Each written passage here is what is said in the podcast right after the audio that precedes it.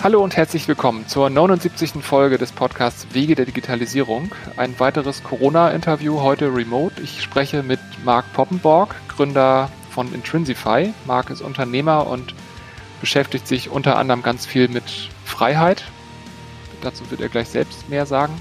Ähm, das hier ist ein, ein weiteres Interview, das auf einen Wunsch zurückgeht, äh, zugegebenermaßen schon eine Weile her. Isabel Pfister hat sich vor knapp zwei Jahren Marc als Gast gewünscht und ja, heute ist es soweit. Vielen Dank, dass du dir die Zeit nimmst. Ich bin ganz gespannt auf das Gespräch. Erzähl selber mal in ein paar Worten oder Sätzen, wer bist du, was machst du, was ist Intrinsify, für die, die es noch nicht wissen. Hallo Nils, danke für die Einladung und danke Isabel, falls sie gerade zuhört. Ähm, Intrinsify habe ich vor zehn Jahren gegründet und ist, sage ich mal, mein Hauptbaby. Ähm, ich habe auch noch andere Unternehmen gegründet, aber Intrinsify ist für die meisten die große Klammer die alles zusammenhält.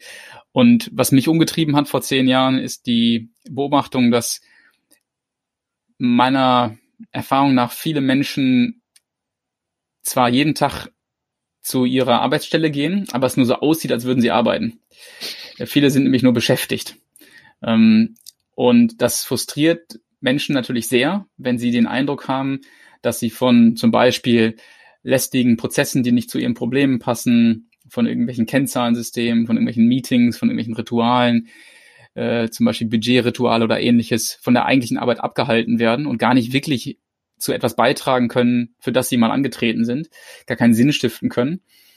Und äh, das ist natürlich auch für Unternehmen tragisch, weil die Arbeitsquote, also einfach das Verhältnis von eingesetzter Zeit, die einen Einfluss auf die Wertschöpfung hat, zu gesamt eingesetzter Zeit, äh, dadurch deutlich schlechter ist, als sie sein könnte. Und ich glaube, dass das durchaus etwas mit unseren schlechten Produktivitätszahlen in Deutschland und in anderen Ländern zu tun hat und eben auch mit der massiven Unzufriedenheit, die es in vielen Unternehmen gibt, äh, der Demotivation und der immer wieder traurigen Beobachtung der Gallup-Studie, die jedes Jahr feststellt, dass das eiert ja immer um die 84, 85, 86 Prozent rum der Menschen, die nur eine sehr geringe oder gar keine emotionale Bindung zu ihrem Arbeitgeber haben.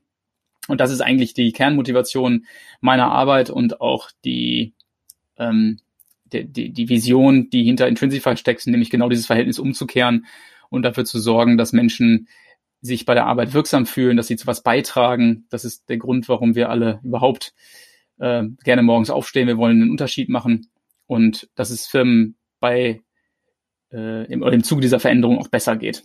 Und das ist auch das, was mich persönlich stark antreibt. Ich bin jemand, der Konventionen gerne hinterfragt und ähm, nicht alles als Gott gegeben nimmt. Und deswegen ist es mir wichtig, dass ich ähm, im aufklärerischen Sinne, nicht im ideologischen Sinne, also nicht im missionarischen Sinne, sondern im aufklärerischen Sinne etwas versuche daran zu ändern, dass wir uns meiner Meinung nach eben einer äh, einer ideologischen Tendenz immer wieder hingeben. Früher war das der Taylorismus, äh, mit, mit seinen, mit natürlich auch seinen Errungenschaften, aber auch seinen vielen Nachteilen. Und heute ist es so die, sind es die neuen Plastikwörter wie Agilisierung und so. Äh, ja, da passt doch perfekt das äh, Thema des Podcasts rein. Ähm, Digitalisierung ist ja auch ähm, genau so ein Wort, wenn man es nicht ähm, ausschmückt und hinterfragt, was dahinter steckt. Was ist denn in deinen Worten Digitalisierung und wie, wie spielt das auch rein in genau diese 85 Prozent äh, Quote ohne emotionale Bindung. Also, wie du schon, wie wir es jetzt beide schon ein bisschen geframed haben, ist für mich Digitalisierung auch ein absolutes Plastikwort, ein Flutschbegriff sagen wir manchmal auch, ähm, weil man ihn nutzen kann und die Kommunikation flutscht weiter, ohne dass man sagen muss, was man eigentlich meint. Man kann einfach Digitalisierung sagen und dann kann man sich in Sicherheit wähnen, weil äh, der Begriff findet immer Anschluss gerade mhm. weil jeder darunter was Unterschiedliches versteht. Also er lässt die Kommunikation flutschen, aber eigentlich ist es nur Geschnatter, weil man eigentlich gar nichts gesagt hat, wenn man Digitalisierung sagt. Und ich glaube, im Kern ist Digitalisierung nichts anderes als das, was wir schon seit äh, Jahrtausenden machen, nämlich Technisierung. Also ich glaube, Digitalisierung ist nichts anderes als technischer Fortschritt. Ähm, und den gab es auch schon in der Vergangenheit auf rasante Art und Weise. Also eben habe ich gerade schon einmal kurz den Tellerismus referenziert, als wir in den ähm, im ja, 19. und 20. Jahrhundert die Blütezeit der Industrialisierung erlebt haben und Produktivitätszuwächse von 5000 äh, äh, im Faktor 5000 erlebt haben, Ähm, da war ja auch massive Technisierung im, am Werk. Ähm, und ich glaube, Digitalisierung ist nichts anderes im Kern. Es ist die Überwindung menschlicher Grenzen durch den Einsatz von Technik. Und er ermöglicht uns, äh, Dinge zu automatisieren auf äh, eine Art und Weise, wie sie vor ein paar Jahren noch nicht wirklich war. Aber das Grundprinzip bleibt genau das gleiche.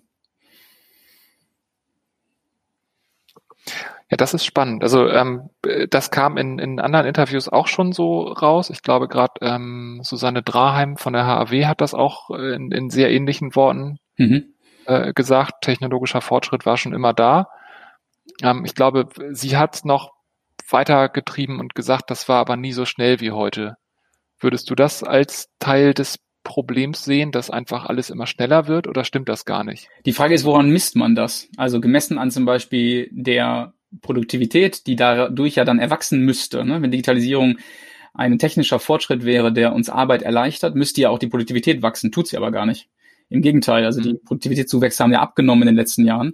Und insofern sehe ich da eigentlich keine Rasanz, sondern eher eine mediale Amplifizierung eines Phänomens, das eigentlich eine Selbstverständlichkeit ist. Also wir reden alle über Digitalisierung, es ist ein Hype-Wort, eine Mode geworden. Aber ich würde im Vergleich zu dem, was wir an technologischen Errungenschaften äh, vor 100 Jahren hatten, äh, bin ich mir gar nicht so sicher, ob das wirklich so einen, also was das, was die Arbeitsorganisation angeht, so einen großen Unterschied macht. Ne? Natürlich können wir jetzt über die exponentiellen Entwicklungen von Rechnerkapazitäten und sowas sprechen. Aber es muss ja einen konkreten Einfluss auf die Arbeitsorganisation haben, bis es in der Lebens- und Arbeitsrealität der Menschen ankommt. Und wenn die Digitalisierung wirklich all das halten würde, was sie verspricht, dann gäbe es meiner Meinung nach schon deutliche Verschiebungen und deutliche Erleichterungen in der Arbeitswelt, äh, insbesondere gemessen an der Produktivität.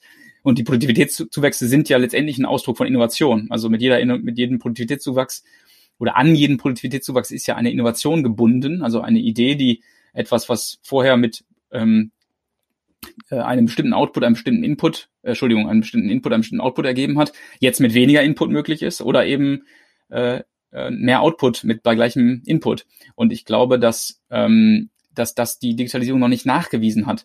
Ein Teil dieser Fehlen, des fehlenden Nachweises ist, glaube ich, darauf zurückzuführen, dass auch unsere Arbeitsorganisation darauf noch nicht reagiert hat. Also wir merken, ich würde behaupten, wir kommen ähm, technologisch ähm, locker mit. Nur ähm, unsere sozialen Systeme müssen noch aufholen. Und ich glaube schon, dass wenn die sozialen Systeme aufholen würden, dass man dann den Digitalisierungspotenzialen auch noch einen größeren Ausdruck verleihen könnte. Also sie wirksamer einsetzen könnte und dadurch auch zu größeren Produktivitätszuwächsen äh, beitragen könnte. Und dann hätte das auch ein gesellschaftliches Potenzial, über das wir vielleicht noch sprechen werden. Mhm. Ja, total gerne. Ähm, vielleicht passt da der Begriff Freiheit genau rein. Ähm, also ich weiß gar nicht, wie ich die Frage stellen soll. Ich habe vor vor nicht so langer Zeit äh, mit Aaron Stenitzky gesprochen, der ähm, zwei Digitalisierungsstudiengänge leitet, der aber aus der Politikwissenschaft kommt und im Prinzip erforscht, wie Digitalisierung und demokratische Prozesse zusammenlaufen. Mhm. Ähm, jetzt hast du den Begriff der Freiheit eher, ich würde sagen, im, im Unternehmenskontext, also zumindest äh, motiviert.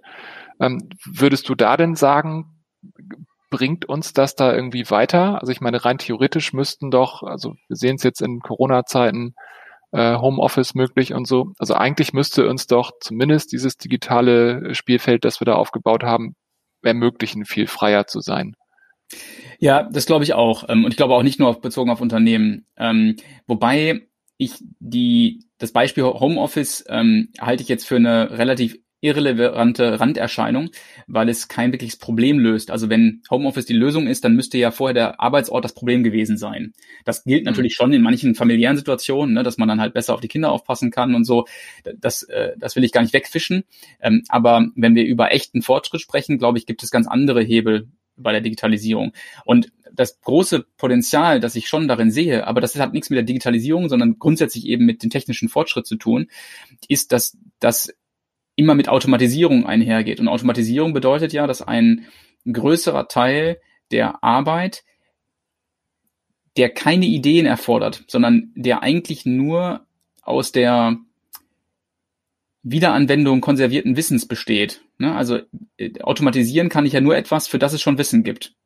Nur wenn ich es wenn ich's in irgendwelchen Algorithmen erfassen kann, kann ich es automatisieren.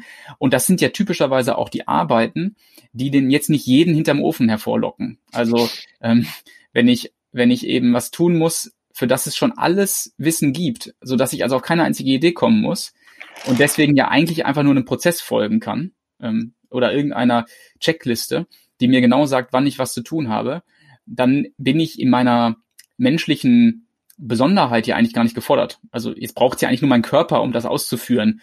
Oder vielleicht, wenn wir jetzt über Buchhaltungsprozesse sprechen, dann brauche ich meinen Verstand, aber auch nur, um etwas zu reproduzieren, was schon gedacht worden ist in der Vergangenheit. Also es ist keine Kreativität nötig. Und das nennt diesen Wertschöpfungstyp, diese Art von Arbeit nenne ich Wertschöpfung der Norm.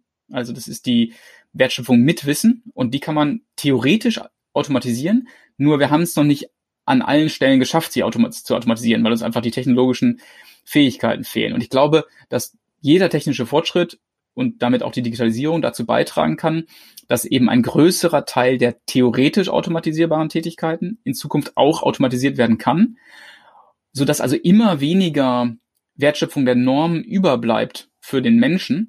Und da drin steckt aus meiner Sicht eine große Chance, weil dann natürlich ein größerer äh, Teil der Arbeit aus der Wertschöpfung der Ausnahme, so nenne ich das, besteht, also Kreativarbeit. Und die wiederum lockt schon mal den einen oder anderen hinterm Ofen hervor, weil sie ja äh, kreatives Potenzial erfordert. Das heißt, die Wahrscheinlichkeit, dass sich Selbstverwirklichungsbedürfnisse realisieren kann, steigt. Ähm, die, die wurden im Taylorismus ja ausge sortiert, also diese Selbstverwirklichungsbedürfnisse, man, die hat man quasi in die Freizeit geparkt. Ähm, und auch das war damals ein fairer Deal. Ähm, Frederick Taylor wird ja immer viel Schlimmes in den Mund gelegt, aber eigentlich war er sozial motiviert und hat gesagt, lass uns ähm, die Leute hier acht oder zehn Stunden arbeiten und danach können sie in ihrer wohlverdienten Freiheit mit dem gut verdienten Geld ihrer Selbstverwirklichung nachgehen. Und ähm, deswegen braucht es klare Grenzen und klare Vereinbarungen und Schutz der Mitarbeiter. Und jetzt reintegriert die Wertschöpfung das kreative Potenzial der Mitarbeiter. Ähm, es ist wieder viel stärker darauf angewiesen. Das hat auch was mit der Marktentwicklung zu tun, weil die Märkte wieder äh, satter und kompetitiver geworden sind. Das heißt, man muss überhaupt ähm, Innovation betreiben. Das musste man im Zeiten des Terrorismus nicht. Und das wiederum erfordert kreatives Potenzial. Und ich glaube, dass dadurch jetzt diese ähm, Selbstverwirklichungsmöglichkeiten deutlich größer sind und damit auch ein, würde ich auch den Freiheitsbegriff in, in den Mund nehmen, weil mit der Möglichkeit, mich mit meinem kreativen Potenzial zur Entfaltung zu bringen, steigt, glaube ich, auch die Wahrscheinlichkeit, dass ich durch äh, dass ich mehr Facetten von mir einbringen kann und mich eben freier fühle. Und darin sehe ich schon ein großes Potenzial. Entgegen der vielen Ängste, die ja oft genannt werden, dass die Digitalisierung uns die Arbeitsplätze zerstört. Das ähm, halte ich für einen logischen Denkfehler. Also das widerspricht einfach dem Grundmechanismus der Wirtschaft, die ja zirkulär ist. Das heißt, jedes gelöste Problem erzeugt ein neues und dadurch ist immer genug Arbeit da. Mhm. Ich, ich habe dazu gerade einen Gedanken. Ich weiß nicht, ob ich, also ob ich da vielleicht auf dem falschen Pfad bin. Ähm, du hast gesagt, Taylorismus, ähm, die Selbstverwirklichungsbedürfnisse wurden in die Freizeit verlagert. Mhm. Wenn ich mir versuche, ich war ja nicht dabei, aber wenn ich mir versuche vorzustellen, wie, wie hat so ein Leben ausgesehen damals, da bin ich als Arbeiter in meine Fabrik gegangen, da hat eine Glocke geklingelt, ich hatte meinen Job zu tun, ich habe da im Zweifel Fließbandarbeit gemacht und da bin ich nach Hause gegangen und abgesehen von Gesundheitsschäden äh, gab es aber wenig Verbindung von meinem Arbeitsplatz zu meinem Privatleben. Ähm, diese diese Trennung, die weicht ja einfach auf. Heute haben wir alle Smartphones. Äh, wir reden darüber, dass manche Firmen E-Mail-Lesen schon blockieren außerhalb der Arbeitszeit, aber also im Prinzip, also als, als Mitarbeiterin, der kann ich, kann ich mich ja kaum dagegen wehren, dass das alles miteinander verfließt. Ähm, ist das genau der Ansatzpunkt, dass wir im Prinzip ähm, technisch da eine Vermischung geschaffen haben, emotional, aber eigentlich noch in dieser alten Taylorismus-Welt vielleicht hängen und denken, es ist halt mein Job, ich fahre da zu 8 Uhr hin und um 16.30 Uhr lasse ich den Hammer fallen.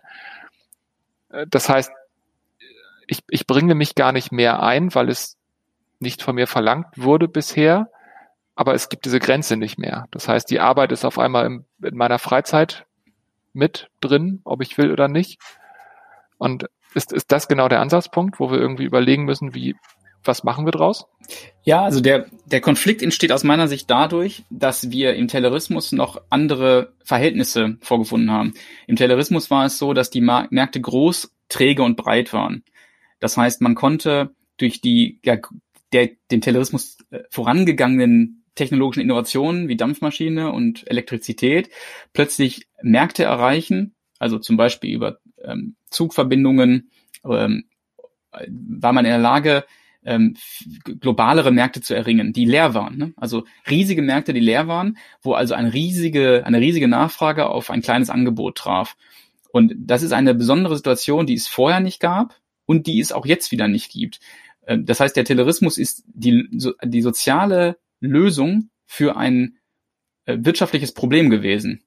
Ähm, nämlich das wirtschaftliche Problem, äh, eine, eine hungrige Masse von Nachfrage stillen zu müssen mit einem viel zu kleinen Angebot, das damals vorlag. Also man musste zum, zum ersten Mal Masse produzieren und der Taylorismus ist die Antwort auf dieses Problem. Ähm, das heißt, die Wertschöpfung der Norm, sprich Standardprodukte zu produzieren, bei der es keine Überraschungen geben wird, wo man schon in fünf, sechs, sieben, acht Jahren voraus eigentlich Ressourcen ähm, jeglicher Art, also materieller und äh, humaner Art einplanen kann, weil man dann schon weiß, was man absetzen wird. Ne? Also die, die, die, der Engpass ist das Angebot, nicht die Nachfrage.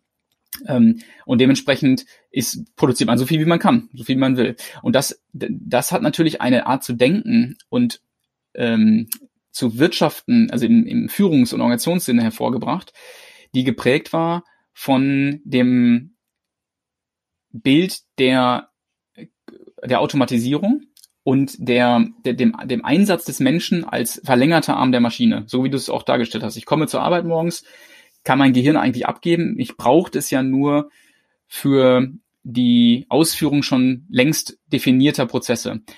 Und diese diese Denkweise, diese Art, Organisationen zu führen und zu denken, die haben wir immer noch, obwohl sich die Verhältnisse geändert haben. Heute sind die Märkte wieder satter geworden.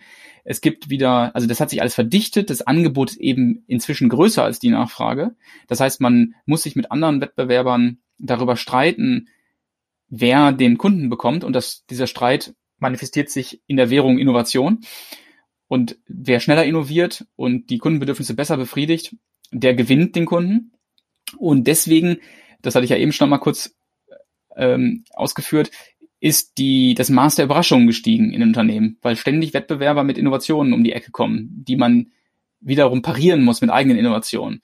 Also das Maß der Dynamik ist gestiegen und damit einher geht natürlich eine, ein, eine, eine Notwendigkeit, kreativ, auf Kreativität angewiesen zu sein von Menschen. Das brauchte man vor 60, 70 Jahren gar nicht. Jetzt braucht man es wieder. Und dafür braucht es eine andere Arbeitsorganisation. Und die gibt's bis jetzt noch nicht wirklich. Also die gibt es, das ist falsch zu sagen, es gibt sie noch nicht, aber sie ist nicht besonders ausgeprägt. Es gibt manche Unternehmen, in denen ähm, an ganz anders über Führung und Organisationsdesign, nenne ich das manchmal auch, nachgedacht wird. Aber in den meisten Unternehmen wird immer noch über klassische Anweisungen und Kontrolle über Teile und Herrsche, also sprich über Abteilungsstrukturen ähm, und über planerische Ansätze geführt. Also wir planen die Zukunft oder wir, wir glauben, die Zukunft planerisch vorausdenken zu können und ähm, vorwegnehmen zu können. Ähm, und diese, diese Art zu denken, diese Art der Steuerung von Organisationen, die kollabiert in Gegenwart dieser hohen Dynamik. Und darin sehe ich eigentlich den wesentlichen Konflikt. Das heißt, die Arbeitsorganisation, die passt gar nicht zu den Herausforderungen der Märkte, und das führt zum einen natürlich zu viel Frust bei den Mitarbeitern, äh, weil sie den Eindruck haben, dass sie tagtäglich von einer Arbeitsorganisation Gebrauch machen müssen, die gar nicht zu den Problemen passen, passt, die sie zu bewältigen haben. Und ähm, auf der anderen Seite macht das Unternehmen eben sehr unwirtschaftlich. Ähm, und sobald ein Konkurrent am Himmel auftaucht, der innovativer ist, wird's eng. Ähm, hm. das, darin sehe ich den, die wesentliche soziale Herausforderung. Wenn wir also äh, wenn es uns gelingt, und daran versuche ich mit Intrinsify zu arbeiten, diese neuen Führungs- und Organisationsideen in Unternehmen bekannter zu machen, dann kann eine soziale Innovation gelingen und dann kann sich das digitale Potenzial, das eben in diesen Technologisierungsfortschritten besteht, äh, voll entfalten, aber vorher nicht. Das ist meine Meinung. Ähm, und das hat dann auch ein freiheitliches Potenzial, unbedingt. Hm. Das ist total spannend. Ähm, vor dem Kontext macht die Geschichte über Estland nochmal ganz anders Sinn. Ich habe vor auch nicht so langer Zeit mit Birte Stuitz gesprochen, die mhm. große Estland-Fanin ist und hat also ganz viel darüber erzählt. Und ähm, also jetzt ist Estland ja einfach so ein Paradebeispiel für mhm. erfolgreiche Digitalisierung. Und sie hat erklärt, warum das so ist. Und zwar hat sie gesagt, ähm, als Estland quasi in die Freiheit entlassen wurde, ähm, das war ja einfach ein, ein extern unterworfener Ostblock-Satellitenstaat. Ähm, das heißt, es ist ein sehr kleines Land, da wohnen nicht so viele Leute. Und es gab eigentlich niemanden, der gelernt hatte, so ein Land zu organisieren. Mhm. Also die standen auf einmal vor der Herausforderung, organisier mal zwei, drei Millionen Leute. Aber es gab niemanden, der konnte das.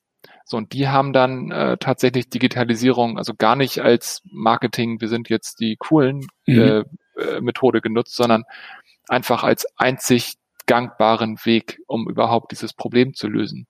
Und da, das wäre ja wieder, du hast es gerade gesagt, ähm, der, der Taylorismus war eine soziale Lösung für ein wirtschaftliches Problem.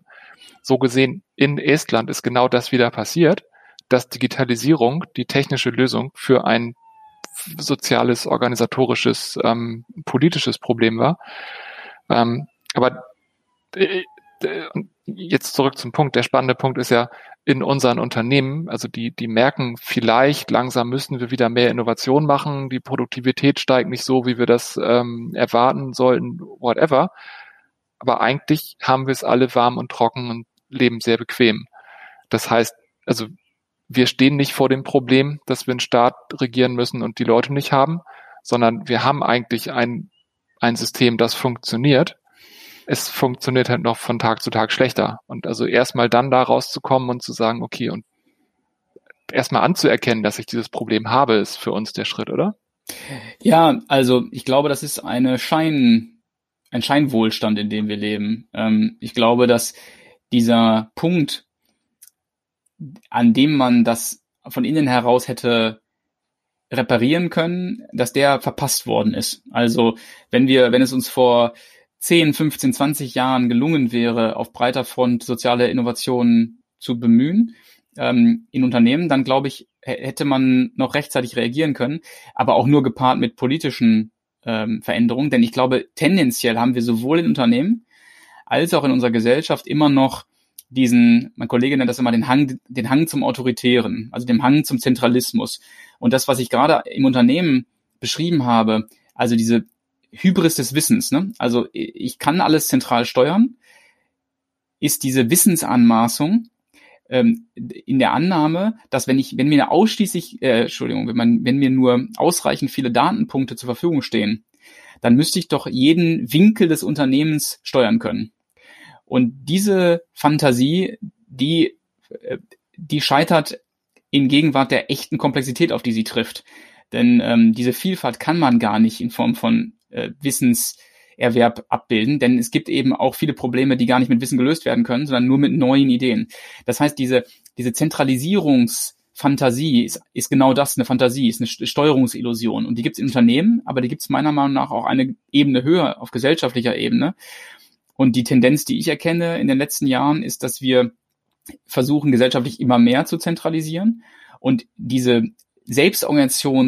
Selbstorganisationskompetenz, dieses subsidiare Prinzip, dass also im lokalen, äh, auf lokaler Ebene Lösungen gefunden werden, sei es wirtschaftlich ähm, durch den Effekt der Marktwirtschaft oder sei es äh, gesellschaftlich durch die Arbeit der Gemeinden, dass dieser Mechanismus der Selbstorganisation und der Subsidiarität, die immer Vielfalt und immer passende Lösungen für den konkreten Einzelfall zu bieten hat, dass die ersetzt wird durch den Versuch, alles zentral steuern zu wollen. Und das kulminiert, finde ich, jetzt gerade, kann man das schön sehen, in der Geldpolitik, Politik, die ja längst nicht mehr nur sich um das Geld kümmert, sondern eigentlich schon hochgradig politisiert worden ist und durch den äh, durch die Niedrigzinspolitik auch dazu geführt hat, dass ähm, das, das, das der wesentlichste aller Preise ähm, nicht mehr äh, natürlich gebildet wird, sondern künstlich gesetzt wird und damit seine Signalwirkung, die er an den Markt geben muss, ausgeschaltet worden ist. Und jetzt sind wir zu einer Gesellschaft geworden oder einer Wirtschaft geworden, die von kostenlosen Krediten leben kann und dementsprechend nicht mehr mit Kapitalkosten denken muss, die dazu aufzubringen sind und deswegen immer nur von, von der Hand in den Mund lebt. Und darin sehe ich, ähm, das hat, wir haben quasi mit dieser allmählichen Zentralisierung ähm, und in diesem um bei dem konkreten Beispiel zu bleiben, mit der Geldpolitik der EZB dazu beigetragen, dass wir zwar ein, eine Wohlstandsillusion aufbauen konnten, die aber irgendwann in den nächsten zwei, drei, vier Jahren platzen muss, meiner Meinung nach, weil das nicht nachhaltig ist. Also wir leben sozusagen auf Pump. Ähm, mhm. Insofern glaube ich schon, dass wir ein dramatisches Problem haben. Wir sehen es nur nicht. Es ist quasi, es sind, es ist wie die Steine. Ich lebe hier an der Küste in England und darunter, ich gehe surfen und da sind ziemlich spitze, ekelhafte Steine und in, in der Flut sieht man die halt nicht. Die sind überdeckt. Ähm, aber sie sind nicht weg. Und so ist es mit unserer Wirtschaft meiner Meinung nach auch. Wir haben das Problem überdeckt mit viel, viel Geld in diesem Fall. Äh, und das verstellt uns sozusagen den Blick auf die eigentlichen Probleme, die deswegen auch nicht gelöst werden können, weil man sie nicht sehen kann. Mhm. Jetzt richtest du dich ja mit Intrinsify auch ganz konkret an, an Unternehmen und an Unternehmerinnen und Unternehmer. Ähm, und von denen hören ja auch ganz viele hier gerade zu. Ähm, was, was sollte ich als Unternehmenslenker tun, deiner Meinung nach? Also was ist, was ist der wichtige Schritt, um dem entgegenzutreten, wenn ich überleben will? Ähm, wahrscheinlich ist die das beste, der erste beste erste Schritt ist, die These zu überprüfen, die ich gerade von mir gebe. Und zwar am eigenen ganz konkreten Beispiel, weil wir haben ja natürlich jetzt gerade sehr auch sehr abstrakt gesprochen, so auf mit einem wahrscheinlich einem akademischen angehauchten Niveau. Ähm, und ähm, man kann das, man kann das aber in der ganz konkreten Unternehmensrealität beobachten und das tue ich auch äh, in der Zusammenarbeit mit Unternehmen. Also geht mal zu euren Meistern hin, würde ich sagen, in der Produktion. Und ähm, jetzt ist natürlich immer die Gefahr, dass wenn der Chef fragt, dann ist die Wahrscheinlichkeit groß, dass man nicht die ehrliche Antwort bekommt.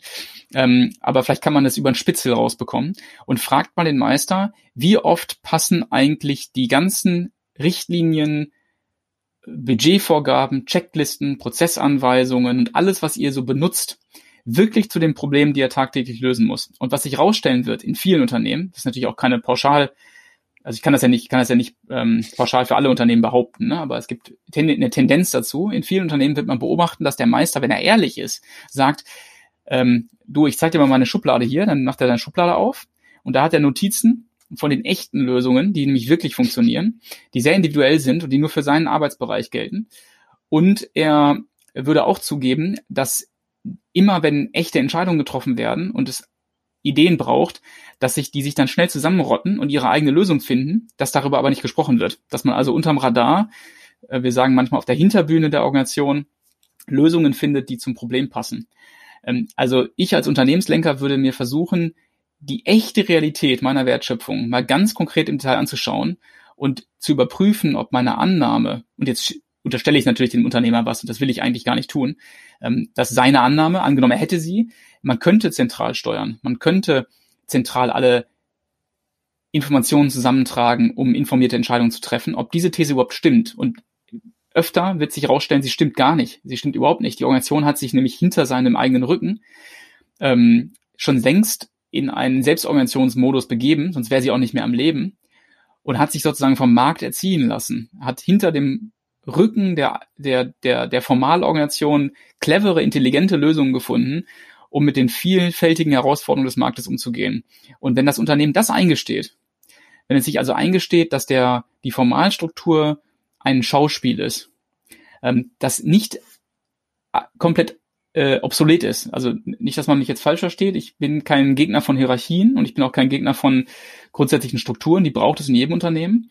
Aber in dem Ausmaß, wie wir sie in den meisten Unternehmen beobachten, führen sie zu einer Steuerungs- und Kontrollillusion. Und wenn man das erkannt hat und die informellen Strukturen eines Unternehmens dann legitimiert, dann kann man beobachten, dass das zu einer zu einer ja zu einer drastischen Reduzierung der Reibungsverluste führt die durch den Konflikt zwischen informeller und formaler Struktur einhergehen.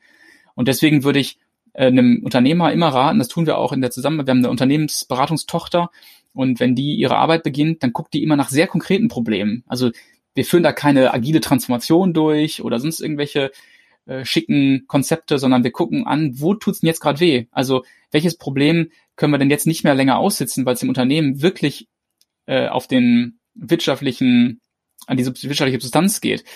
Und bei der Problematik setzen wir an. Also wo seid ihr gerade zu langsam oder zu qualitativ zu geringwertig im Vergleich zu unserem Wettbewerb, eurem Wettbewerb, Entschuldigung. Ähm, und da gucken wir mal, kann es sein, dass diese These, die ich gerade auf sehr abstrakte Art und Weise dargestellt habe zunächst, dass die dort zutrifft, nämlich dass man steuert, wo eigentlich Steuerung gar nicht funktionieren kann. So, so, so würde ich dem Unternehmer raten, vorzugehen. Ein drängendes, echtes Problem zu nehmen und zu überprüfen, ob da vielleicht die Unter das Unternehmen auf eine Art und Weise denkt implizit und steuert, ähm, die überhaupt nicht mit der Komplexität vereinbar ist, die das eigentliche Problem brauchen würde, um damit umzugehen. Und letzter Satz noch dazu. Ähm, typischerweise wird ja Komplexität immer als Feindbild dargestellt. Also wir müssen Komplexität reduzieren, wir müssen sie bekämpfen, sie ist, sie ist sozusagen das Übel, die, die Wurzel allen, allen Übels. Aber das, die, das Gegenteil ist der Fall. Also die Komplexität ist ja nichts, was man sich aussuchen kann, sondern sie wird vom Markt angeliefert. Ähm, sie ist ja gerade Ausdruck der Dyna Dynamik und der Vielfalt, die wir heute in den, diesen wettbewerbsintensiven Märkten haben. Und wenn ich mit dieser Komplexität umgehen möchte, dann muss ich ihr Komplexität entgegenstellen. Das heißt, ich brauche Vielfalt im Unternehmen, genauso wie die Gesellschaft Vielfalt braucht. Und diese Vielfalt kriege ich nur etabliert, indem ich individuelle, am Ort des Geschehens gefundene Lösungen legitimiere ähm, und Vielfalt legitimiere und zulasse und auch Unterschiedlichkeit, Meinungsverschiedenheiten, nicht immer one size fits all, sondern für jede Herausforderung unterschiedliche Probleme zulassen, auch auf Kosten der Effizienzgewinne und Synergieeffekte. Weil Wirtschaftlichkeit eben nicht mehr nur an Effizienz hängt, sondern längst schon ähm, durch den Faktor Flexibilität abgelöst worden ist. Also so würde ich als Unternehmer daran gehen. Mhm. Das, das ist spannend. Also äh, ich finde der, der erste Teil mit der Schattenbühne, also das finde ich noch sehr, ähm, ja, wie sage ich, plausibel, also auf den ersten Blick nachvollziehbar und also das mit der äh, Komplexität, dass es eben nicht das Feindbild ist, Gedanken länger drüber nachgedacht, macht das auch total Sinn. Aber es ist halt natürlich genau das Gegenteil von dem, was man aus den Lehrbüchern so lernt. Ne? Absolut. Das äh, das ist immer noch Taylorismus, was wir lernen. Auch in der Uni habe ich auch gelernt. Ne? Ähm, ja. Und es, das, es zieht sich eine Überzeugung durch diese gesamte Lehre. Und das ist die Überzeugung, dass alles auf Basis von Wenn-Dann-Beziehungen, dass die ganze Welt auf Basis von Wenn-Dann-Beziehungen funktioniert. Und das ist eine, eine Fantasie, die man äh, kaum noch rausgeprügelt bekommt aus der Wissenschaft. Ne? Also überall werden Kausalitäten unterstellt. Dabei kann man in der, in, in der Realität doch überall das Gegenteil, also Kontingenz ist ja der Gegenbegriff, beobachten. Äh, wenn, wenn die Welt aus, Komplexi aus äh, Kausalitäten bestehen würde, dann könnte man ein Skript fürs Verkaufsgespräch führen, das immer zum Verkaufserfolg führt. Aber jeder Unternehmer weiß, dass wenn er den wichtigen Kunden vor der Nase hat, einen wichtigen potenziellen Kunden, dann macht es einen Unterschied, ob er den Vertriebler A oder Vertriebler B zum Kunden schickt. Vertriebler A trifft in neun von zehn Fällen ins Schwarze und holt den Auftrag. Vertriebler B trifft nur in sechs von zehn Fällen ins Schwarze. Und der Unterschied hat nichts mit Wissen zu tun, nichts mit Kausalitäten, sondern mit diesem Gefühl, in Gegenwart solcher dynamischen Situationen auf gute Ideen zu kommen. Und das kann man nicht, das ist keine Kausalität, sondern das ist äh, Kontingenz. Das ist wie das Ansprechen einer eines äh, potenziellen Partners des anderen Geschlechts oder gerne auch des gleichen Geschlechts in der Bar, das ist nicht absehbar, das ist nicht errechenbar, das kann man nicht Kausalitäten ausdrücken. Und trotzdem versuchen wir immer für alles Regeln und Best Practices und Checklisten und Prozesse und so weiter zu finden, als wäre die Welt eine Summe von ähm, Nuts and Bolts, sagt man im Englischen, ne? also ähm, mhm. Schrauben und so. Ja, aber ich glaube, dass äh, dieses, äh, diese Suche nach äh, Kausalität, ähm, also als, als Vater von zwei kleinen Kindern würde ich jetzt sagen, äh, das ist menschlich. Also das ist nicht, nicht mal so, dass wir das alle in der Uni mit dem Taylorismus eingeimpft bekommen. Ähm, also wenn ich sehe, dass äh, so ein einjähriges Kind irgendwann Kausalität feststellt, wenn ich hier, dann da, ähm, also äh, das ist ja genau der Weg, wie wir die Welt begreifen lernen. So, das ist eine interessante Diskussion. Also ich, ähm, ich bin mir da nicht sicher. Ich würde nicht sagen, ich behaupte das Gegenteil. Ich bin mir nicht sicher, weil ich glaube schon, dass das auch viel mit Sozialisierung zu tun hat. Die Sozialisierung beginnt ja schon am ersten Tag des Lebens.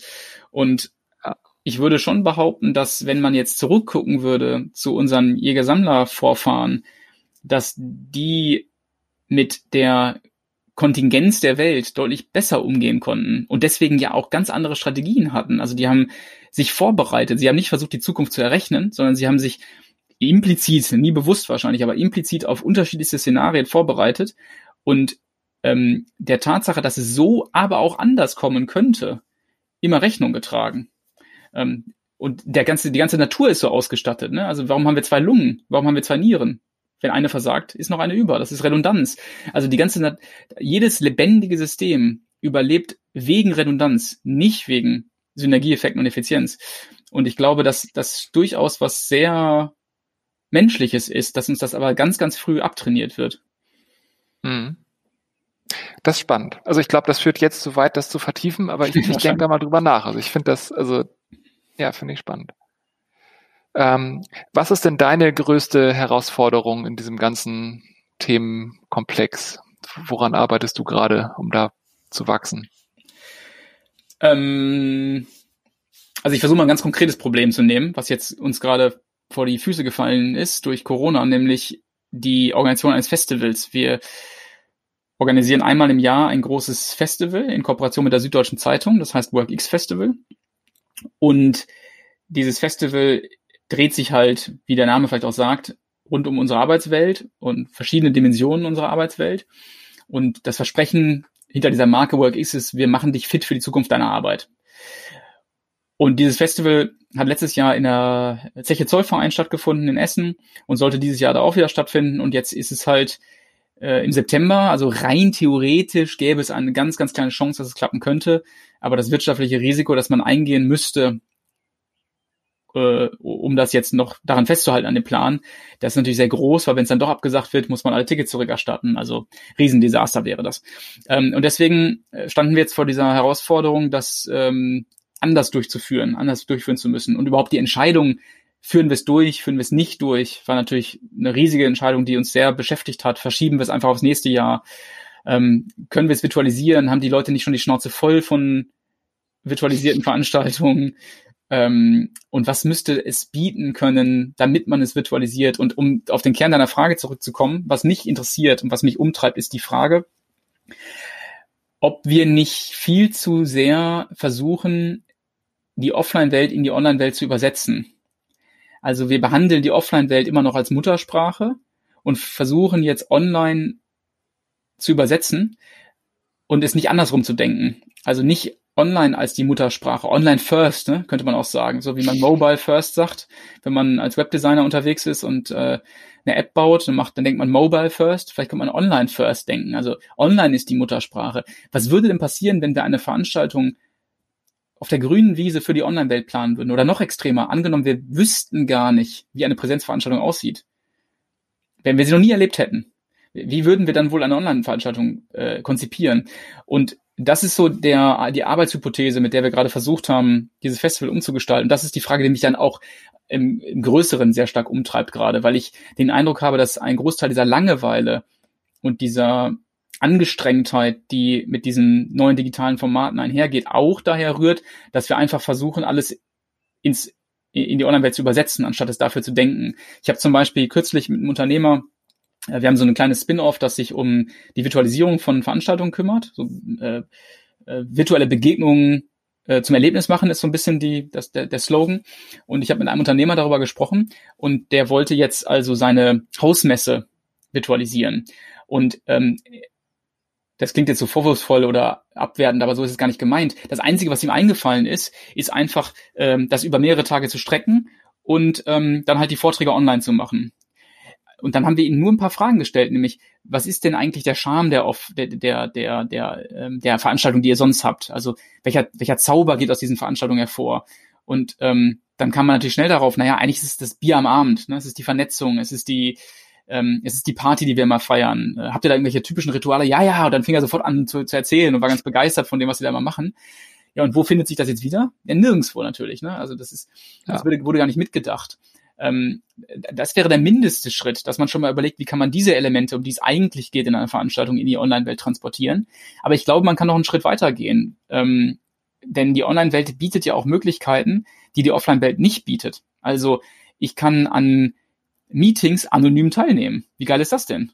Ähm, ich kann mich verstecken. Ich kann eins zu eins Gespräche führen, ohne dass es irgendwer mitbekommt im Chat. Ähm, also ich kann Dinge tun, die ich offline gar nicht kann. Das kann man doch zum Feature machen. Das kann man doch nutzen, um aus der Veranstaltung noch ganz andere Sachen rauszuholen. Und das ist so ein bisschen die Arbeitshypothese, mit der wir jetzt an dieses Festival rangehen und das jetzt auch online, äh, nicht online nur durchführen, sondern als Hybrid durchführen werden. Es wird so lokale Satelliten geben. Ähm, aber um deine Frage zu beantworten, was mich dahinter eigentlich als, als Kernfrage interessiert ist, ähm, wie müssten wir diese Virtualisierung von Begegnungen so denken, dass wir das rausholen, was in der Online-Welt drinsteckt, anstatt die Schwächen der Offline-Welt irgendwie kompensieren zu wollen. So. Ähm, Entschuldigung, die, die, die, die Schwächen der Online-Welt irgendwie kompensieren zu wollen nur. Also andersrum mhm. zu denken. Das ist das, was mich gerade beim Thema Digitalisierung, wenn man das so als Platzhalterbegriff dafür nutzen möchte, umtreibt. Also diesen Begriff Online First, das finde ich großartig. Ähm, ich, also wir sind durch durch äh, die ganze Homeschooling-Sache hier extrem mhm. betroffen. Also 80 Prozent unserer Belegschaft haben irgendwie kleine Kinder, Kita oder Schulalter. Und ich finde das so traurig zu sehen. Also es gibt einige wirklich gute Positivbeispiele, aber es gibt vor allen Dingen eine unglaubliche Menge Negativbeispiele. Also was deutsches Schulsystem alles nicht auf die Reihe kriegt, gerade ja. mit dieser Homeschooling-Sache. Und ähm, das finde ich besonders traurig vor dem Hintergrund. Ich habe mich vor, ich weiß nicht, 10, 12, 15 Jahren gefühlt mit diesen ersten Massive Open Online Community äh, Sachen mhm. befasst. Ich glaube, Stanford waren ja die ersten. Die haben ja ihre Vorlesung quasi genau das getan, was du gerade gesagt hast. Also nicht einfach nur einen YouTube-Channel gemacht und gesagt, wir machen das, was wir immer tun, mhm. sondern das umgekehrt und gesagt, wir nehmen den Prof, der es am besten erklären kann, daraus produzieren wir richtig gute mhm. Materialien und dann machen wir das frei für alle und jeder, der, der durchhält, kriegt sogar noch so einen Zettel zum an die Wand tackern. Aber die Studis, die sowieso uns die horrenden Gebühren zahlen, die müssen sich das vorher anhören. Wir wissen auch, wer sich was angehört hat, aber unsere Präsenzzeit im Hörsaal, diese wertvolle Zeit mit dieser hochintelligenten Person vorne, die nutzen wir, um Fragen zu lösen. Also ja, so, das, das sehe ich, die Schweden machen das auch, glaube ich, äh, an großen Stellen heute schon ähm, so halt eher Richtung Universitäten, nicht jetzt Grundschule.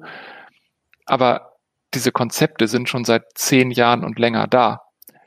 Und ähm, da musste ich gerade dran denken, die haben sich, glaube ich, eine ähnliche Frage gestellt. Wie wäre Online First? Also was wäre, wenn Uni jetzt Online First wäre und wie können wir dann die Offline-Zeit nutzen, um für die, die sich das leisten können, offline zu studieren, ein richtig fetten Mehrwert draufzulegen. Ja, und das finde ich genau sind die richtigen Fragen. Und da stecken ja riesige Chancen drin gerade. Also äh, wer jetzt versucht, die Probleme zu erkennen, die da drin stecken und dafür kreative Lösungen zu entwickeln, der hat jetzt, der legt jetzt die das Sprungbrett für die nächsten zehn Jahre, 15 Jahre unternehmerische äh, Freude, ne? weil, weil da geht so viel gerade. Wir haben auch, ähm, wir waren ja jetzt auch von einem Tag auf den anderen gezwungen, unsere ganzen Präsenztrainings einzustellen. Wir machen äh, zu, zu diesem rund um dieses Thema Führungs ähm, und Organisationsdesign machen wir äh, Trainings und Veranstaltungen und die wurden natürlich durch Corona jetzt zwangsbeendet. Ähm, und dann haben wir uns ganz schnell die Frage gestellt, was kann man jetzt machen? Und haben dann auch so ein virtuelles Konzept erarbeitet und haben auch da schon versucht zu überlegen, was geht denn online besser? Und was zum Beispiel tausendmal besser geht, ist ähm, diese ganzen Verdauungsphasen zu realisieren. Also bei uns ist es jetzt so, dass man so eineinhalbstündige Sessions belegt immer. Und davon gibt's mehrere in der Woche. Und dadurch merken wir jetzt, das hätten wir gar nicht erwartet, ehrlich gesagt, ähm, dass es sie so gut manifestiert als, äh, als, als Effekt. Die, dieses didaktische Konzept, das wir uns dadurch eingehandelt haben, ist viel wirksamer, weil die Leute sich die ganze Zeit mit dem Stoff beschäftigen, immer wieder dazwischen sich überlegen, was hieß das jetzt nochmal? Ah, dann gehe ich in die nächste Session mit neuen Fragen rein diese Verdauungszeit hat man gar nicht im Präsenztraining. Ähm, und wir merken jetzt an der, an der Qualität der Diskussionen und an den Fragen, dass die Teilnehmer deutlich mehr mitnehmen und viel, viel gekonter schon mit dem ganzen Inhalt umgehen, der zum Teil sehr kompliziert ist, als das früher der mhm. Fall war. Also das heißt, die, der, die Wirkung des Formats scheint höher zu sein und nicht niedriger. Äh, und sogar die Vernetzung funktioniert. Die wollen sich jetzt zum Teil privat treffen, sobald sie es wieder dürfen. weil sie richtig eine Community aufgebaut haben. Also insofern, glaube ich, stecken da gewaltige Chancen drin gerade. Ja, cool. Also ich erlebe das mit Workshops, die wir machen, genauso. So vorher war es ein Tagesworkshop, irgendwie sieben Stunden, ein Raum, zwischendurch eine Pause. Mhm. Ähm, und also natürlich war man da am Ende platt, aber irgendwie hat man es halt durchgehalten. Und also mach mal sieben Stunden Remote-Workshop. Also nach, ja, nach 90 Minuten ist, ist Ende. Und wir haben es jetzt auch aufgeteilt, dass wir das irgendwo auf drei Sessions über die Woche strecken. Und also auch für mich, wenn ich so einen Workshop dann durchführe, also ich kann mich ja auch ganz anders. Also ich nehme die Fragen mit, die ja. in der ersten Runde kamen und gehe dann vorbereitet in die zweite Runde. Ähm, ich finde es auch super. Und hätte ich, hätte ich mich nicht getraut, vor Corona das einfach zu machen. Ich glaube auch, dass unsere Kunden das nicht unbedingt akzeptiert hätten, mhm. so, aber jetzt äh, aus dem aus der Notwendigkeit heraus funktioniert das hervorragend. Ja. Ja. Gibt es äh, Quellen, die du nennen kannst, die wir in unsere Quellenliste äh, stecken sollen? Wie, wie kann ich mich mit dem ganzen Thema auseinandersetzen? Ja, wir sind ja jetzt von Höchstgen auf Stückchen gekommen, von daher äh, könnte ich da jetzt alle möglichen Richtungen aufgreifen. Also ähm, wenn es sich sich um diese Frage der Führung in Organisationen drehen soll, ähm, muss ich ja schon fast ähm, ein Buch aus unserem eigenen Verlag empfehlen. Ähm, mein Gründungskompagnon, mit dem ich äh, zusammen 50, jeweils 50 Prozent der Firma halte, Lars Vollmer, der hat ein Buch, Buch geschrieben, das heißt Zurück an die Arbeit. Und ähm, der Titel spiegelt sozusagen diese Denkweise wieder. Ne? Wir arbeiten eigentlich gar nicht, sondern wir sind nur beschäftigt. Deswegen müssen wir zurück an die echte Arbeit. Und ähm, das äh, ist ein etwas, etwas populärer geschrieben, aber sehr nachvollziehbar, sehr verständlich und bringt so viele der Gedanken, die wir jetzt gerade diskutiert haben, auch schön auf den Punkt und auch anekdotisch auf den Punkt. Ähm, dann gibt es, ähm, wer ein bisschen akademischer unterwegs sein will, gibt es ein ganz hervorragendes Buch von äh, einem meiner Meister, nämlich Gerhard Wohland, der das Buch geschrieben, Denkwerkzeuge der Höchstleister. Das ist schon echt nerdig, aber da steckt sehr viel drin. Ähm, und dann würde ich auch, um über die anderen Richtungen oder die anderen Richtungen aufzugreifen, die wir besprochen haben, äh, würde ich standardmäßig immer einen Nassim Taleb ähm, empfehlen. Ähm, wahrscheinlich der schwarze Schwan oder ähm, vielleicht auch das letzte äh, Skin in the Game, wo also auch diese fast diese diese Themen drin stecken so ein bisschen, die wir gerade besprochen haben, was ähm, die Eigenschaft von lebendigen Systemen angeht. Und in dem Zusammenhang würde ich noch nennen wollen, dass ähm, wir sprachen ja ganz kurz auch so über die menschliche Natur und ich bin jemand, der sich äh, in, stark dafür interessiert, was wir von den Vorfahren leben, äh, lernen können, die in der paläolithischen Zeit gelebt haben, also bevor, vor der großen Agrarrevolution, als wir noch Jäger und Sammler waren.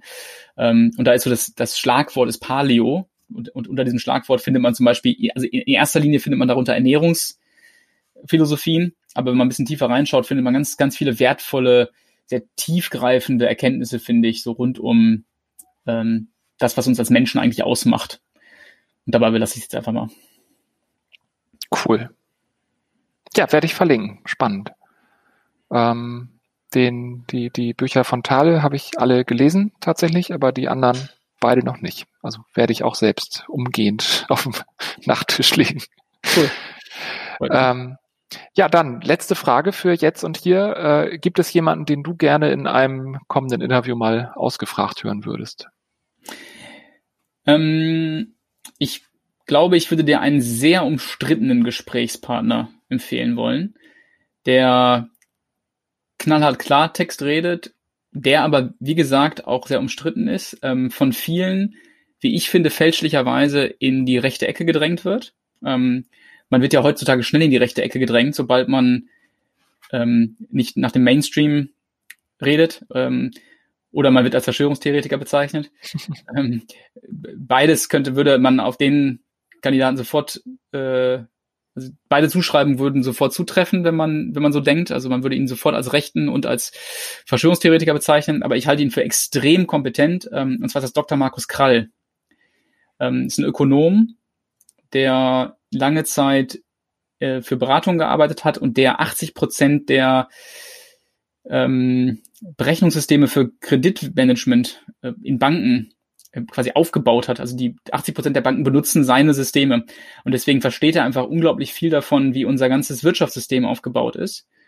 Und ähm, Digitalisierung wäre da sicherlich eher so eine, äh, das würde er streifen können. Ähm, ähm, wobei er das auch ganz interessant aufgreift, äh, indem er nämlich über Quantencomputer spricht, als eine der großen ähm, ja, Bedrohungen auch für uns, weil es eben eine, äh, eine Diskontinu Diskontinuität mit sich bringen könnte.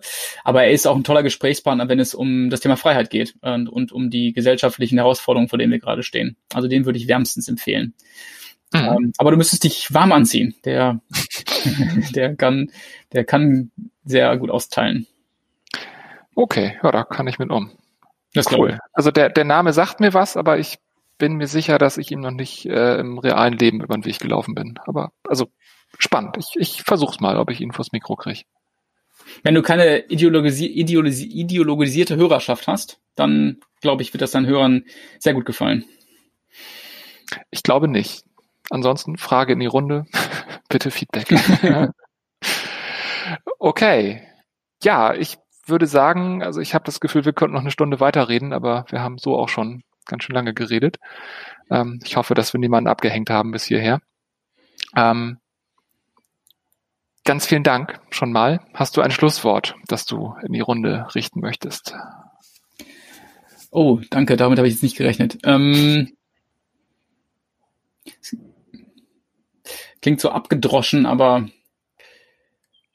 die mein Schlusswort wäre, dass unsere Welt eine Welt voller Konventionen ist und dass diese ganzen Konventionen oft unhinterfragt angenommen werden und zu den eigenen gemacht werden. Und ich glaube, dass jeder Mensch am Ende verantwortlich ist für jede Entscheidung, die er trifft. Viele Entscheidungen werden implizit für uns getroffen und wir merken es gar nicht.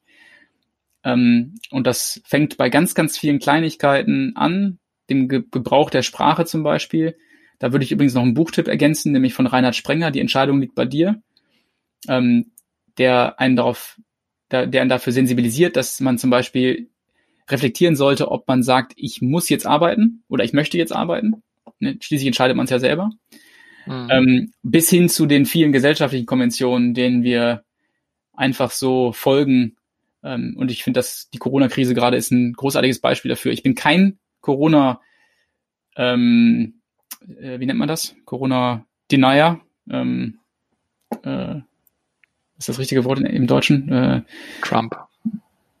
Man sagt ja auch Kli Klima-Denier, Climate Denier, Klima... Äh, Leugner. Leugner, genau. Ich bin auch kein Corona-Leugner. Ähm, aber ich muss, ich finde, es muss, es, man muss noch Fragen stellen dürfen. Man muss Fragen stellen dürfen in dieser Welt. Darum geht es. Es braucht Vielfalt, es braucht Dialog und ähm, äh, und wenn wir Fragen stellen, dann wackeln wir zwangsläufig auch an Konventionen und das ist immer der erste Schritt zur Freiheit. Und das ist aus meiner Sicht eine Grundbasis unserer Gesellschaft, die wir aufrechterhalten sollten.